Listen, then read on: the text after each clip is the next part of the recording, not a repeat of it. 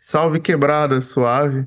Quem tá falando aqui é o Shaq e você está ouvindo mais um show do Shaq, por incrível que pareça. Estamos aí com mais um programa. Esse podcast não irá morrer, ok? E eu tô aqui hoje, mano, o cara que tem o olho mais clínico do Twitter, do rap Twitter do Brasil. Tô aqui com o Lucão do Redescobrindo Rap. Salve, Lucão. Salve, Shaq. Fala, raça. Quem tá do lado de cá, Lucas Inácio, Lucão, Redescobrindo Rap na área. E aí é bondade tua, né, cara? Não, prefiro não me colocar como, como melhor ou como pioneiro em nada, apesar da nossa cena tá cheia de pioneiro aí. Sou só mais um tentando somar. é isso, mano.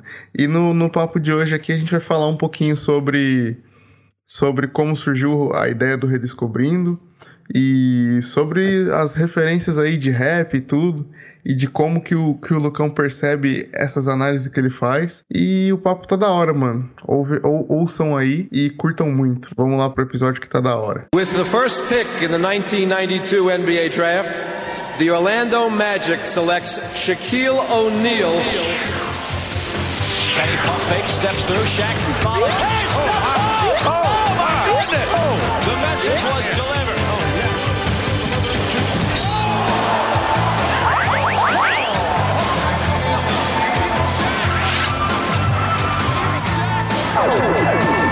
Puts it on the floor and stops it down. He brought the whole goal down.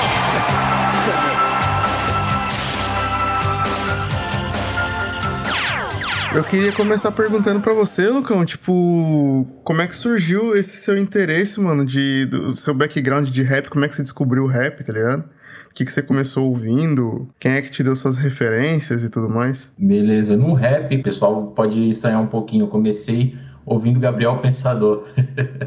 é, né? Tipo, eu sou aqui de Floripa, então é uma capital hoje um pouco maior, mas na época, anos 90, a gente tinha menos de 200 mil habitantes, então era uma capital pequena e com aquela característica de interior também, porque eu morava num bairro mais afastado e estudava numa escola particular. Fiz meu ensino fundamental inteiro numa escola particular lá, anos 90, sendo meio de classe média e fora dos grandes centros, o que aparecia de hip hop dentro da mídia e tudo mais era o Gabriel Pensador, que era o cara que tinha entrada na Globo, ia no, fazer apresentação no, nos programas da Xuxa, tudo. É, é, essa entrada. Era o que né, chegava, né? Era o que chegava, é, na cabeça da, dos professores e até dos meus colegas, assim, era meio que a, a, referência de rap, né? Isso com 10, 9, 10 anos de idade, ganhei meu primeiro CD, foi o Quebra-Cabeça. Era o que, é, anos 90 era assim, né, cara? Enquanto o pessoal da periferia, das quebradas, estava ouvindo Racionais, na grande mídia não era o que, que aparecia, o que aparecia era Gabriel Pensador. Então foi a minha porta de entrada, digamos assim. Aí depois, com o tempo, mais para o final do, do, ensino fundamental, lá pelo sexto, sétimo ano, teve um desses meus amigos que foi morar nos Estados Unidos e voltou. E quando ele voltou, trouxe um, um, CD gravado do 50 Cent, me deu, que eu curti na hora.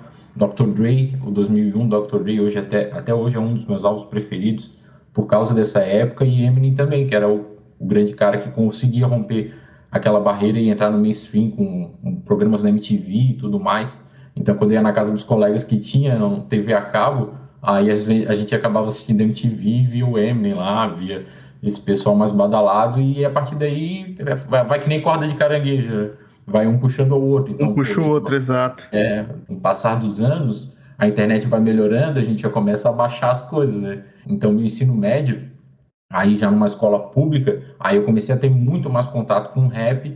Aí era muita coisa. Eu via Kanye, aí via quem tava na participação do Kanye. Assim eu descobri o Common. Assim eu descobri o Loop. Pode crer. E assim, e assim vai indo, pelos feats, né? Então, pô, cara, esse cara tem uma voz massa, esse feat é muito legal. Vou baixar tudo pra ver o que, que ele tem. Aí lá baixava a discografia no Emule. Pô, mas engraçado, mano. Esse background é bem parecido com o meu, mano. Que é, tipo, foi bem, bem parecido assim mesmo. E naquela época, tipo, sei lá, 2007, 2008 por aí, foi quando chegou Banda Larga em casa, que eu consegui começar a baixar as coisas e tal e buscar minhas próprias referências, assim, tá ligado? É, pois é. A gente vê pela quantidade de nichos que tem é, dentro do, da cena que hoje em dia todo mundo tem acesso a tudo na palma da mão, mas na época, cara, na época tu, tu tinha que baixar as paradas e tal não tinha essa, esse tanto de, de acesso. E imagino que o pessoal dos anos 90 era muito mais difícil, né? Muito mais Porque, difícil, pois é. é. Talvez o pessoal que mais novo que ouça não consegue ter a dimensão do que foi o Racionais vender 500 mil CDs no país, sem distribuidora, nos anos 90, cara. Isso é um absurdo, é um absurdo de, de fenomenal, assim, que, que eles fizeram. Não, à são o maior grupo do, do país e acho que, que não vai ter nenhuma entidade do rap maior do que o Racionais aqui no Brasil, pelo menos. Pois é, pois é. Eu tava até vendo, citando essa parada do Racionais, eu tava até vendo o Rael falando, mano, que quando ele foi para os Estados Unidos a primeira vez, que ele viu a parada lá da, da, da Bad Boy, não sei o quê, dos caras ter prédio e tal, tal, tal, que se a mídia do, do Brasil tivesse na mesma, no mesmo nível, né, da americana, o Racionais seria tão grande quanto o Jay-Z, o Big, o Pac e tal. Se for ver o tamanho, né, dentro da, das cenas, claro, o tamanho que o Racionais tem no Brasil, é, a cena americana não tem ninguém tão hegemônico quanto o Racionais é aqui.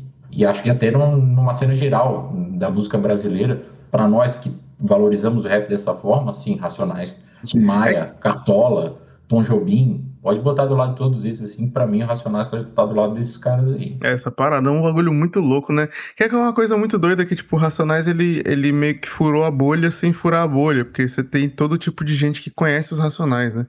Seja pro bem ou seja pro mal. Sim, sim, é, são um fenômeno cultural é, enorme. É curioso pra caramba, é. Eu acho isso muito maneiro. Mas aí, voltando, voltando mais um pouquinho aqui no nosso papo aqui, eu perguntei, tipo, da, da, das, suas, das suas primeiras referências, como é que você chegou no rap e tal. E, e o Redescobrindo, mano, como é que surgiu isso de, de você ter a ideia de analisar ali a, a forma de composição e os tempos musicais e cada, cada rima, cada verso do, do, dos, dos, dos rappers aí. Meu descobrimento no rap foi daquele jeito que eu contei, mas a minha origem na música vem de família, né? Meus tios tinham uma banda, então eu cresci na casa da minha avó fazendo dentro dos ensaios das bandas deles, né? E era uma banda tipo meio baile, assim, era tinha a pegada no pagode, né? No aquele pagode dos anos 90 ali começando. Então, pô, eu cresci é, ouvindo muito Negritude Júnior, eu era viciado em Negritude Júnior quando era criança, é, arte popular também, molejo. E quando eu fiz 14 anos, eu pedi de, de presente de, de Natal um rebolo. Muito bom. Que é, isso. É, só para explicar para quem não é daqui, que no Rio de Janeiro, por exemplo, eles dividem tantã de corte e tantã de marcação. Aqui a gente chama o tantã de corte de rebolo e o tantã de marcação de só de tantã. Então eu tocava rebolo. E é, o, e, é o, e é o rebolo que segura a base da música, o tempo musical, tudo na maioria da música. O tantã só vai entrar no refrão para dar o peso, fazendo o papel do que numa banda de palco seria do surdo. Então, que é aquele grave mais pesado, ele vai entrar mais no refrão e em algumas outras partes da música, mas ele tem uma dinâmica de sair e entrar da música. E o rebolo não, o rebolo fica a música toda dando aquela marcação. E aquilo me serviu de estímulo para ir atrás e continuar começar a estudar. Comecei a participar dessa banda da família, tive umas duas ou três bandas aqui em Floripa, tudo mais, etc. Aí já vou chegar no Redescobrindo Rap. Aí, quando relaxa, facu... vai que vai que o palco é teu. Beleza. Quando entrei na faculdade de jornalismo, que eu me apaixonei de verdade pelo jornalismo, e as minhas bandas, né, o pessoal tava ficando mais velho e já tava todo mundo tocando a sua vida, resolvi tocar a minha também. Aí isso já era 2013, foi meu último show, show mesmo. Uhum. Só que eu sentia muita falta, cara. E o pagode tava me cansando um pouco, a cena do pagode, assim, tava muita mesmice, as coisas todas acontecendo política no país, e o pagode mainstream, assim, sempre isento, né? E ultimamente, os que estão se posicionando, estão se posicionando a favor do, né, do, do pois capiroto, é, né? É um pouquinho complicado esse. O meio do pagode é um pouquinho complicado com relação a, a posicionamentos e tal. É, sempre foi. É, mas enfim, eu queria um posicionamento. Não, não, não tava, já não entrava mais aquela temática. Comecei a participar de umas batalhas de rima aqui em Florianópolis tudo mais. E, e pensei, cara, pô, tenho muita saudade de fazer música. Tenho muita saudade de fazer música. Sei que não, agora carreira já era, não tem mais como. Tipo, até tem, mas eu não, não tô na vibe para dedicar minha vida toda para isso, tudo mais. E, e eu tenho muito respeito por quem faz isso. Não vou entrar com a pretensão de ser de fazer sucesso. Mas achei que para fazer alguma coisa do jeito que eu queria fazer, que eu sou muito perfeccionista, chato, eu tinha que estudar. Tinha que estudar principalmente a nossa cena que eu não conhecia tanto. E daí, cara, como é que eu vou fazer isso? Vou fazer isso criando uma mídia. Eu sou jornalista, então vamos lá, vamos criar uma, uma mídia, alguma coisa aí para poder trocar ideia com as pessoas que estão envolvidas na cena e conhecer um pouquinho mais. E daí nisso criei o Redescobrindo Rap. Aproveitei a pandemia, que eu trabalho com esporte, então não estava tendo esporte na pandemia, né? Aí resolvi criar isso em abril de, de 2020. E daí eu criei o Redescobrindo Rap. E dentro de vários formatos de conteúdo que eu estava propondo, o que mais pegou foi o rhyme scheme, né? O esquema de rima começou a dar certo. Só que quando eu fazia as rimas, eu percebia coisas que eu não percebia só ouvindo. E meio que foi o caminho natural, assim, porque eu comecei a conhecer as outras mídias, vi que tinha muita gente fazendo muito trabalho legal, né? A Inverso é só uma delas. Então, pô, se eu fazia data de aniversário, tinha outras quatro, cinco mídias que faziam data de aniversário. Então, na real, por que, que eu tô fazendo isso se já tem gente fazendo melhor do que eu? Então, eu vou parar de fazer Pode isso. Comecei a, e comecei a nichar daí, né? Comecei a entrar direto, de cabeça no, nos esquemas de rima e também nas análises. Então, quando eu comecei a ir para as análises, é, o meu, meu background veio junto, né? Então, é, o Tantan e o, o Rebolo, que era parte da marcação, aí eu, acabou que eu trouxe esse, esse know-how junto para as análises de rima. Então, eu comecei a tentar aplicar isso, junto com os outros instrumentos que eu aprendi ao longo dessa minha caminhada. Então, pandeiro, repique de mão. Inclusive, o Mano Brown toca repique de mão. Talvez isso explique o, o quão o flow dele é foda. É, surdo, caixa, reco-reco, tudo isso, todos esses instrumentos eu, eu toco. E ainda dou umas palhetadas em cavaquinho e violão, não o suficiente para segurar um pagode, mas para fazer algum sonzinho, dar uma brincada, algumas músicas eu faço. Então esse conhecimento veio junto comigo, né? Eu comecei a tentar analisar o posicionamento das rimas dentro dos compassos, dentro dos tempos, o que que fazia uma rima soar daquele jeito, mas assim, reflexões minhas. Claro que eu ia em busca de algumas teorias para complementar e tentar explicar aquele, aquela sensação que eu tinha, mas eu não tenho essa formação musical teórica, né? Eu tenho muita curiosidade mesmo. Então eu comecei a pesquisar e daí fui achando algumas fontes bem legais que me ajudaram a, a complementar esse trabalho. Mano, muito da hora, velho. E, tipo assim, é, é, bem louco saber que, tipo, sua, o seu background, assim, igual de muita gente, sei lá, tem muita gente nova no, no rap que não relaciona, você trazer um background assim de samba, de pagode e tal, que as pessoas acham que não, mas tem tudo a ver com, com, com rap, tá ligado?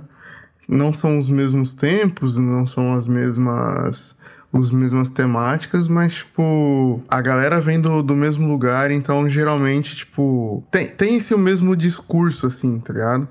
Mas é o, o tempo musical é aquela coisa toda.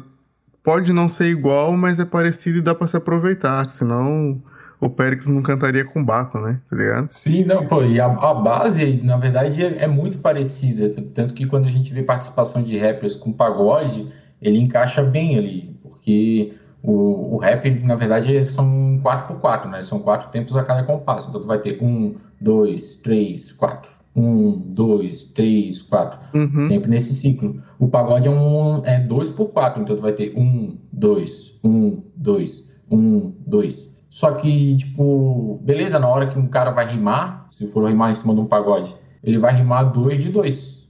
E vai ficar assim. Pode crer. Tipo, eu fiz uma rima do, do, do MV Bill, uma participação que ele fez junto com o, o Dudu Nobre. E, tipo, a rima dele vai dois compassos de dois, mas ela tem o tempo de um compasso de quatro. Então, na verdade, é só uma, uma adaptação mesmo que, para quem rima, dentro do compasso encaixa com uma certa facilidade. E uma coisa bastante importante que, é, com o tempo, eu aprendi e que acho que a gente tem que colocar na cabeça como, como ouvinte, é entender que as sensações que as coisas nos despertam não são de graça, né? A gente pode não saber... Sim, é tudo fabricado, né? É, a gente pode não saber teoria musical. Eu vejo muita gente vir falar comigo, tipo, com uma super humildade. Não, cara, tu conhece demais, não sei o quê. Daí eu, tipo, cara, não conheço demais, eu só sei... Eu só sei, não, eu só procuro traduzir em palavras e expressões mais usadas e termos mais específicos coisas que todo mundo conhece. Assim como a gente, quando vê uma televisão vê que um filme tá mal enquadrado, a gente só não sabe que tá mal enquadrado, sabe? Tipo, porra, esse filme. Ele te gera, ele te gera a sensação de estranheza, mas você não sabe o que, que é, né? Isso. É, porra, tu vê um filme, cara, esse filme tem cara de filme B. Por que isso? Porque a gente cresceu vendo novela na Globo, cara. E tecnicamente, as novelas da Globo são ótimas. A gente cresce vendo filme de Hollywood. Tecnicamente, eles são perfeitos. Então, tipo, eles estabelecem um padrão que a gente pode não saber traduzir por que, que ele tá bom ou ruim, mas a gente consegue saber o que, que é um filme de baixo orçamento e qualidade ruim, né? Porque tem filme de baixo orçamento que é bom. Essa questão de qualidade. Música é a mesma coisa, cara. A gente pode não saber exatamente o que, que é um compasso, é, mas a gente sabe o, a sensação que ele dá. Estiver fora dele, né? Exatamente, a gente sabe a sensação que ele dá. Então era mais ou menos isso que eu estava buscando, claro que com um pouquinho mais do conhecimento empírico que eu, que eu tinha do meu tempo de pagode. Então, tentar entender qual que é essa relação das rimas, do flow, da musicalidade do rap dentro do meu conhecimento de música, né, da minha vivência. Por isso que eu falo muito que é impressão. Eu trago muito da minha impressão. Né? Não estou aqui para ser uma autoridade para falar sobre é, teoria musical de rap. Eu estou dando a minha impressão junto com os meus conhecimentos. Pode crer, que da hora, mano. E, e assim, levando isso pra parada mais de, de referências, assim, quando você começou a fazer, você falou que fez primeiro do Puff e depois fez do Jonga. Do Proof. Do, do Proof, o parceiro do Eminem. De 12, aquele que já faleceu. Ah, sim, sim, sim. Ah, o Proof, Proof, sim, ok. É isso, Proof. Ah, ok. Eu, eu tinha entendido o Puff faz. ah, pode crer. Ah, vai ser, uma do, vai ser uma do Notorious em breve. Quando eu alcançar 2 mil no, no Twitter, eu vou lançar uma de. Caramba, agora fugiu o nome. Não é Juice, é Hypnotize. Pra mim é o é o flow mais. É, muito, é o flow é o mais brabo do Big. É, o mais brabo dos. Eu acho que é o mais brabo do rap. Eu considero muito assim. Sabe? Por favor, sigam, sigam o Lucão lá no arroba Redescobre Rap, que nós queremos isso aí, velho. É, só, só desculpa, já, já, já volto pra outra pergunta. É, mas é porque eu acho que essa música ela junta um, um comercial e ela é muito fora do comum. O flow dele é muito muito quebrado e ele consegue fazer isso soar muito confortável.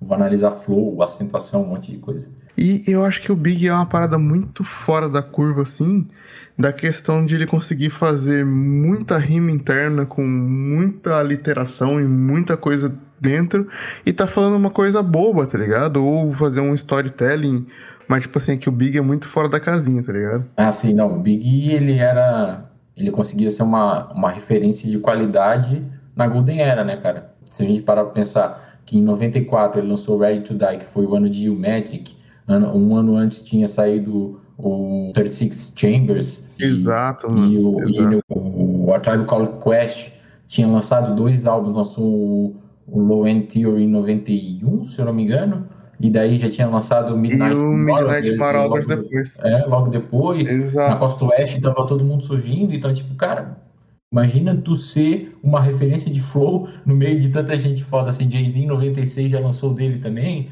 E ainda bem que até hoje o grosso do, do rap, né? Não os turistas, né? Não o pessoal que tá chegando agora para sair daqui a pouco. Mas o grosso do rap continua valorizando esse tipo de coisa, esse tipo de lírica, tanto lá quanto aqui.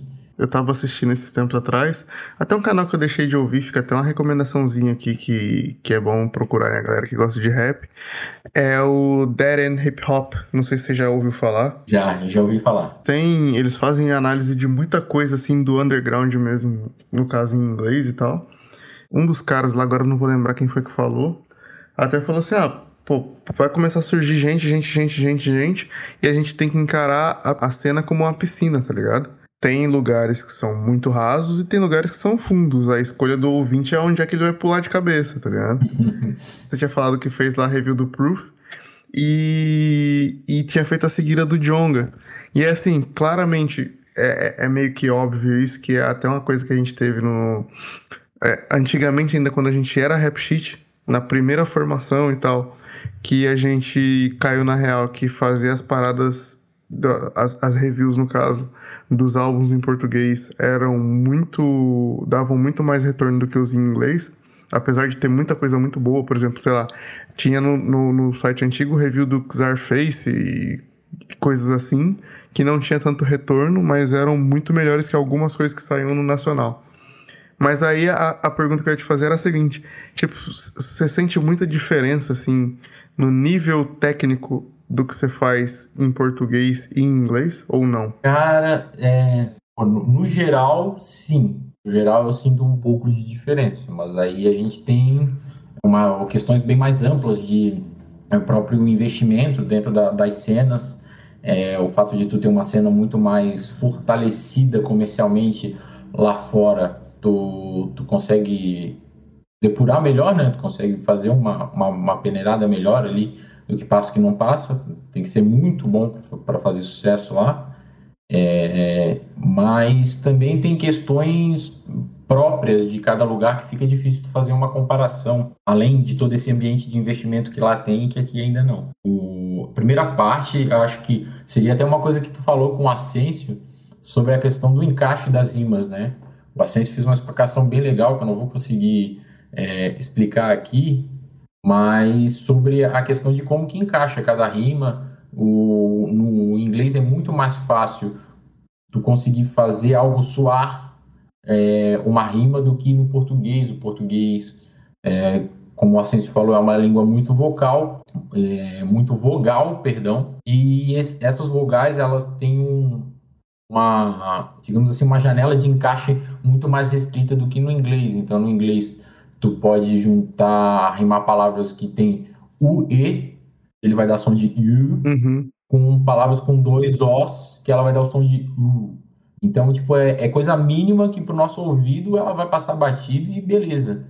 Agora aqui, tu tem uma, uma restrição muito maior. Duas sílabas que sejam o a, mas que se as consoantes forem diferentes, ela não vai soar tão docinha quanto no, soaria no, no inglês. Então, também tem que se respeitar essas, essas diferenças linguísticas para poder faz, fazer assim, uma, uma afirmação dessa. Então, juntando essas duas variáveis, eu acho que, que é, sim, nos Estados Unidos é melhor, mas aí tu tem coisas para justificar. Mas no meu caso, como eu faço análise de verso, e a grande maioria das vezes eu faço análise de um verso de uma música, então eu consigo olhar para as joias que a gente tem dentro da cena. Pode crer, você consegue dar, consegue dar um exemplo, assim, de, de cabeça? Sim, claro. Tipo, um dos nortes da minha, do, do meu trabalho, que eu não vou fazer análise de rima ruim, para explicar por que, que uma rima é ruim.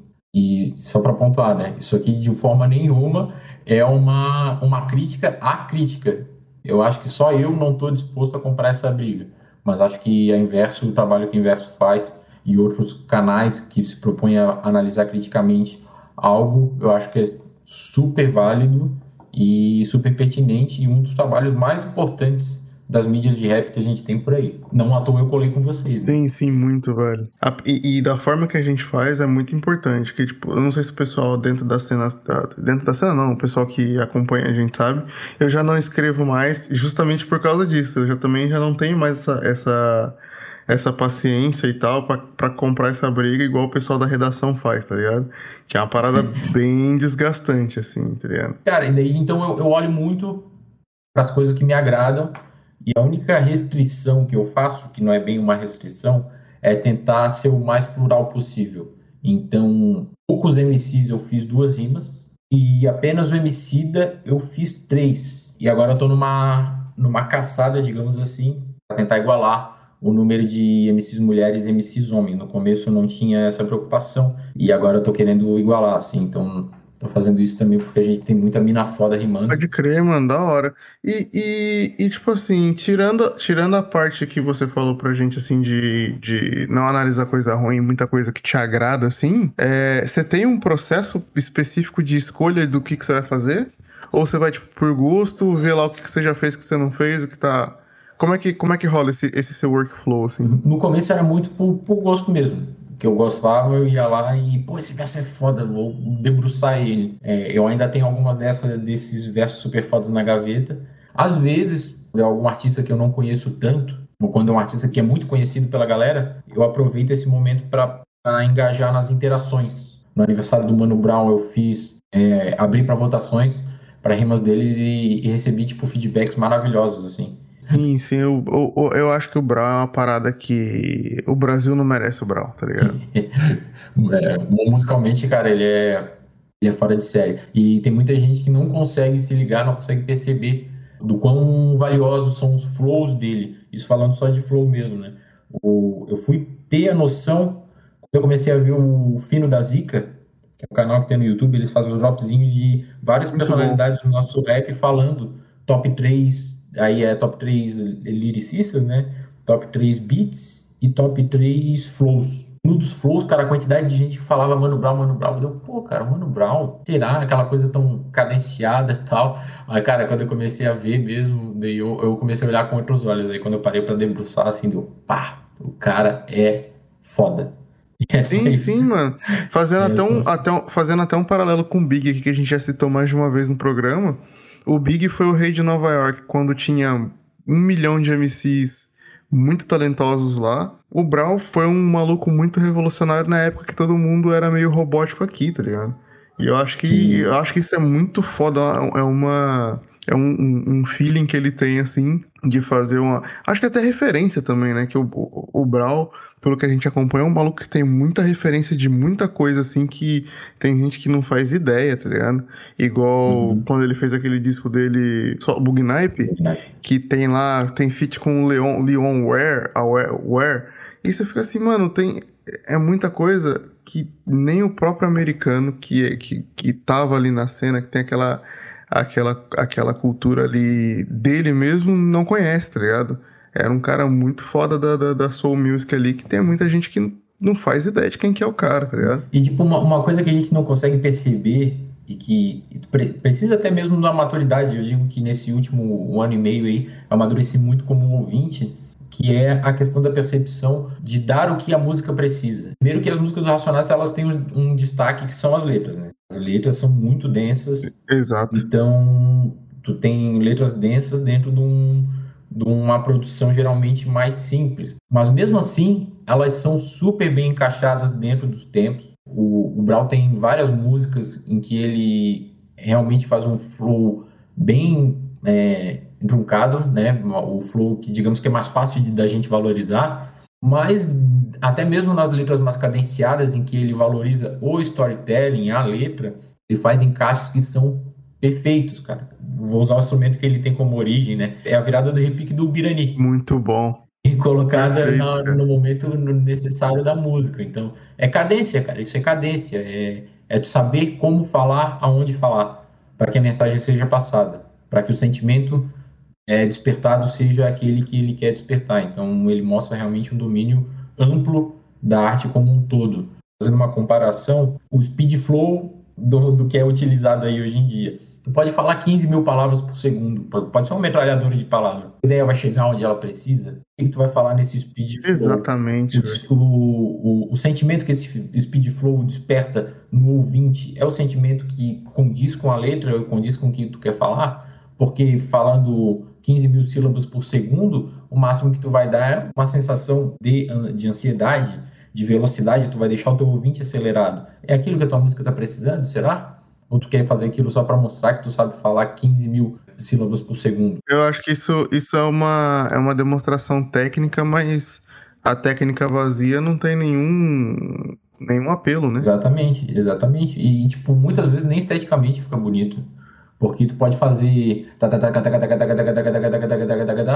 mil vezes, legal, tu tá falando mil palavras por segundo. Mas e os acentos que tu tá usando? Qual que é a musicalidade que esse teu tagadagadagadá tá dando dentro da tua música? Micro silêncios que tu insere, né, dentro do pagode, tem várias viradas que são tagadagadagadá que são com, com, micro batidas, né? Dentro daquele tempo. Mas, mas se tu não der uma ritmada nele, ele vai ficar só uma. Ele fica uma quadrado, né? É, vai ficar só uma metralhadora de som e não agrega. Não agrega. Então tem, tem que lembrar que a tua voz é um instrumento dentro da música. Ela não está ali só para falar, só para falar a letra, só para passar a mensagem da letra. A letra é o, é o que mais salta aos olhos de todo mundo que ouve, claro, porque ela está, digamos assim, resumindo sentimentos da parte sonora, mas a forma como tu coloca a letra faz parte daquilo. Sem contar que um speed flow desse, mal feito, tu tá estragando o trabalho do teu produtor, né? Pois é, tem muita então, gente, tem muita gente atrapalhando o trabalho de produtor bom por aí, viu? Sim. Como tu desvaloriza o trabalho desse, cara? Produtores e produtoras fazem um beat maravilhoso e tu não consegue valorizar aquilo, dar espaços, dar silêncios quando o beat pede, usa entonações diferentes, usa a tua voz, molda a tua voz para ela ser um instrumento dentro daquilo. Ela não precisa ser um instrumento melódico como é no canto, né? E aqui eu estou considerando flows não cantados, né? Então tu, tu pode usar o teu tua voz como instrumento de percussão, mas usa ele como um instrumento de percussão bem utilizado, sabe?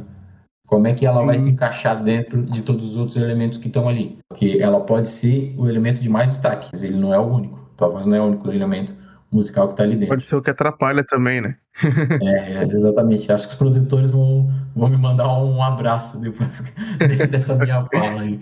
Porque, Pode tadinhos, crer, cara, eles são muito sacrificados. Muitas vezes a gente vê produtor ótimos beats desperdiçados em gente que acha que, que falar mil palavras por segundo é, é mérito. Se não é, exatamente. É, eu, vou, eu vou começar a campanha anti-speed flow aqui lá no show do Shark. Mas assim, cara, ó, é, eu, digo, eu nada na, nada na música é proibido. Pois é, exatamente. Nada na música é proibido. Eu acho que é um, eu acho que é um recurso muito válido, mas ele é restrito, ele é extremamente restrito. No pode, flow, pode ser realmente muito bem utilizado, mas ele precisa estar tá, primeiro em sintonia com toda a música. Por isso que Speed Flow para mim em batida de trap não é tão bom. Se vocês que estão ouvindo aí gostam Tá? É só uma, uma questão de opinião mesmo. Para mim, fica muito caótico um speed flow ou um flow mais acelerado num beat de trap, por causa dos hi-hats, né? Quando tu tem um hi-hat muito cintilante e um speed flow em cima, fica uma bagunça sonora que me incomoda um pouco.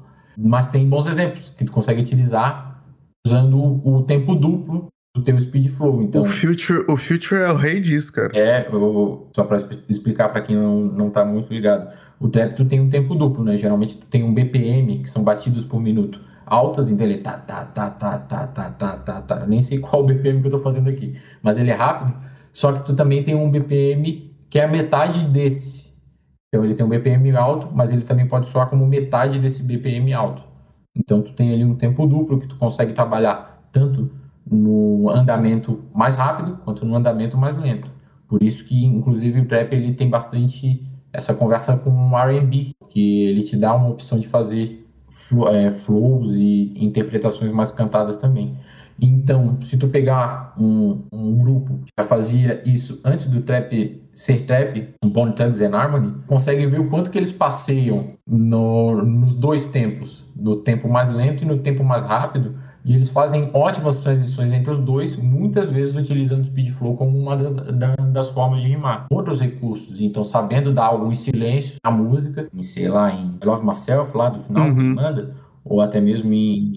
em tem uma música do, do álbum do Black Panther, junto com o Future, inclusive. É, eu acho que é King's Dead. Isso, isso mesmo, isso mesmo, essa música. Então ele, ele, ele consegue fazer uma música que é compreensível para quem está ouvindo, porque ele usa muitas repetições, tá? inclusive o beat muda junto, e ele consegue deixar a gente acelerado e despertar para nós uma ansiedade de ameaça, que é o que ele está querendo passar na letra, de que ele é o rei, Sim. que ele é o Killmonger. Perfeito. Tanto que ele fala, ó, oh, Hell King, Killmonger. Ele é o Killmonger. Ele é a ameaça. Ele é o rei da parada. Aliás, ele está matando o rei da parada, que é o nome da música, King's Dead. Então é isso, pô, o Speed Flow, ele tem funções que podem ser muito bem utilizadas. Mas você tem que saber utilizar, não pode ser só estético. Essa parada de muita gente falar assim, ai não, que o trap é, é só estética, é o sentimento, não sei o que. Eu falo assim, não, tá faltando coisa aí, filho. Presta atenção no. Presta atenção no serviço, cara. Olha essas referências que você tá tendo aí. é complicado. Exatamente. É, e assim, tipo, eu vou ser bem sincero, é, não é o meu, meu subgênero favorito, mas eu reconheço que tem muita coisa boa, boa para mim, né? É sempre bom botar também como, como uma questão de gosto. É, e tem uma questão da idade, o trap é novo. A gente tem o, o Boom como uma grande referência de, de rima, e eu acho sim que é a, a casa do, dos bons rimadores é o Boom até por características mesmo do próprio ritmo, ele tem um, um BPM confortável e uma bateria que coloca em evidência a habilidade né, do, do rimador e deixa espaço para que ele possa moldar as rimas de várias formas, mas o trap também tem a questão de ser muito novo, então talvez ele ainda não tenha desenvolvido tantas tantos recursos e tantas possibilidades quanto ele pode desenvolver. Então, eu acho que o principal clique, pelo menos que eu percebi nesse meio tempo, fazendo essas análises mais aprofundadas, é o uso do tempo duplo.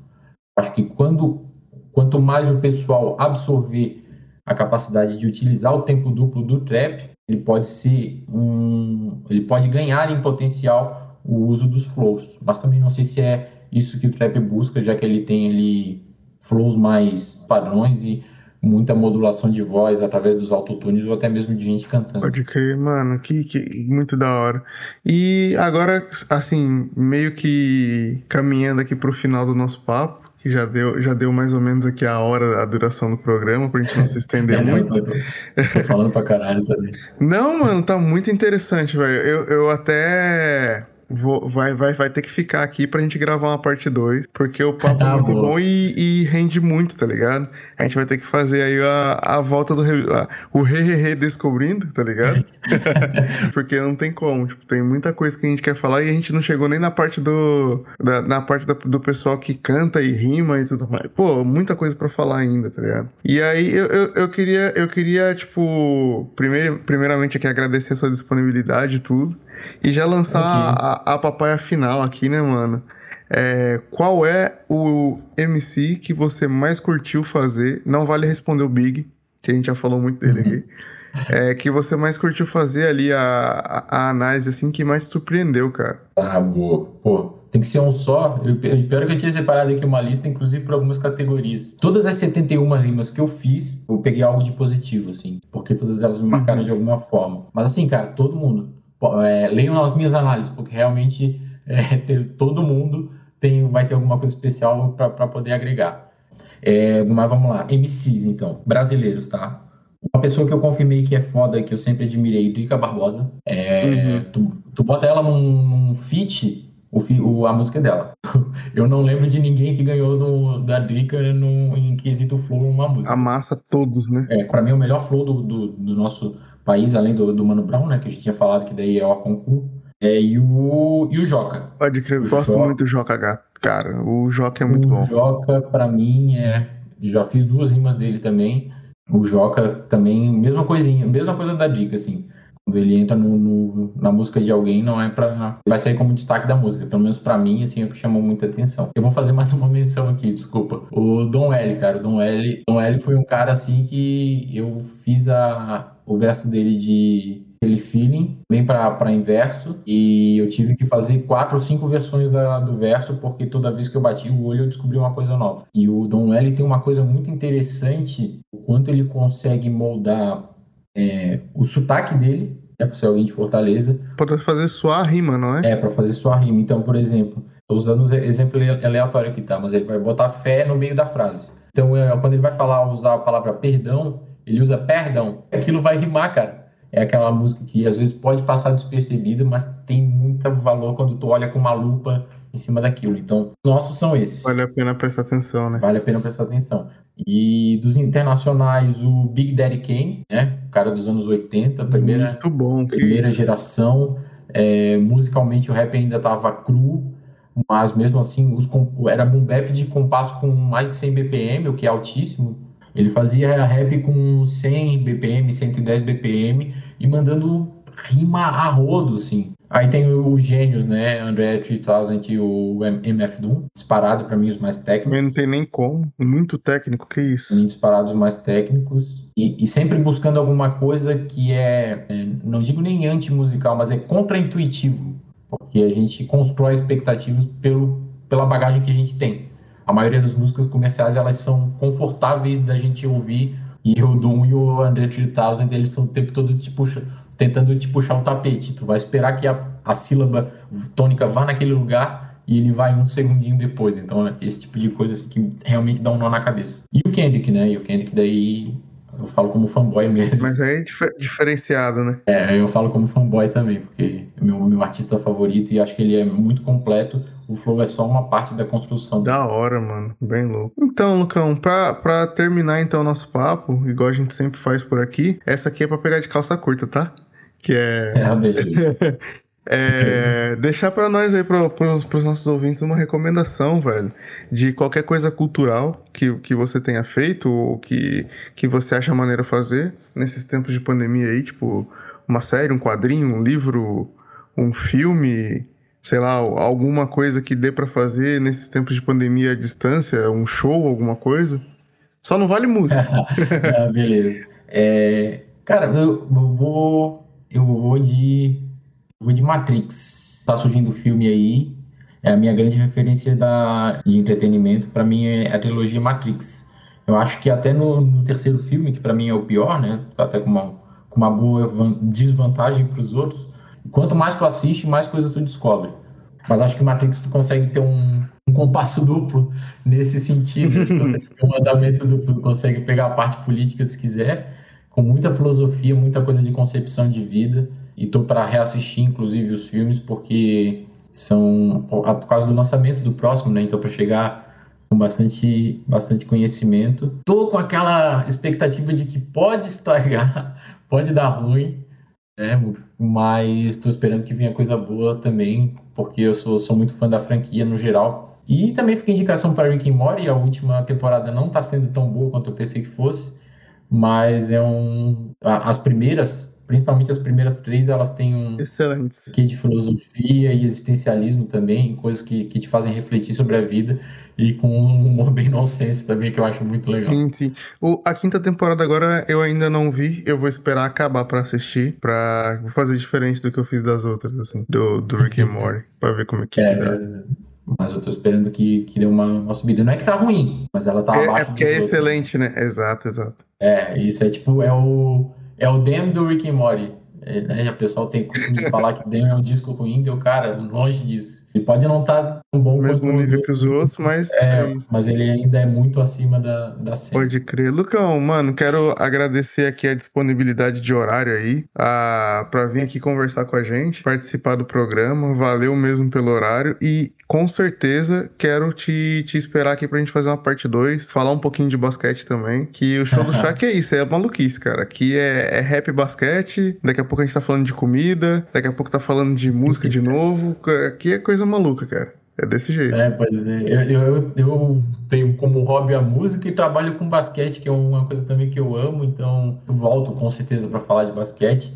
E só aproveitar esse momento de despedida para dar umas dicas, porque é, eu falei que tem pouco, pouca gente que fala de teoria em rap, mas eu tenho fontes, né? Eu busco fontes e, e tenho que valorizar também esses trabalhos. Falando rapidinho aí. É, o Escola do Flow, esse em português, do Afro Raga. É, acompanhar produtores, então tem a Academia do Beats, de Beats, que é do DJ Koala, que é um, um trabalho bem legal. E também o LR Beats, que está sempre dando uns toquezinhos lá. Sério, acompanhe produtores. Produtores são, são os grandes artistas, musicalmente falando, da nossa cena, tá?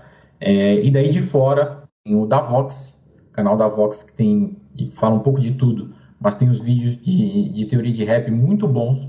Realmente O muito Ear, bons. Earworm é excelente, né? é, é uma playlist muito boa. Tem até um- um- uns lá que são legendados, então o vídeo base para todas as análises que eu faço é um vídeo que está lá em legendado. É, tem um produtor americano também que é muito didático, só que esse é todo em inglês, a Colemais Studios, Colemais Studios e Vox lá de fora, Escola do Flow e os produtores daqui da nossa cena. Da hora, mano, da hora mesmo. Muito obrigado aí novamente pela disponibilidade. E, mano, faz aí seu jabá pra gente. Coloca, é, fala aí onde o pessoal que não te conhece, eu acho um pouco impossível não conhecer, né?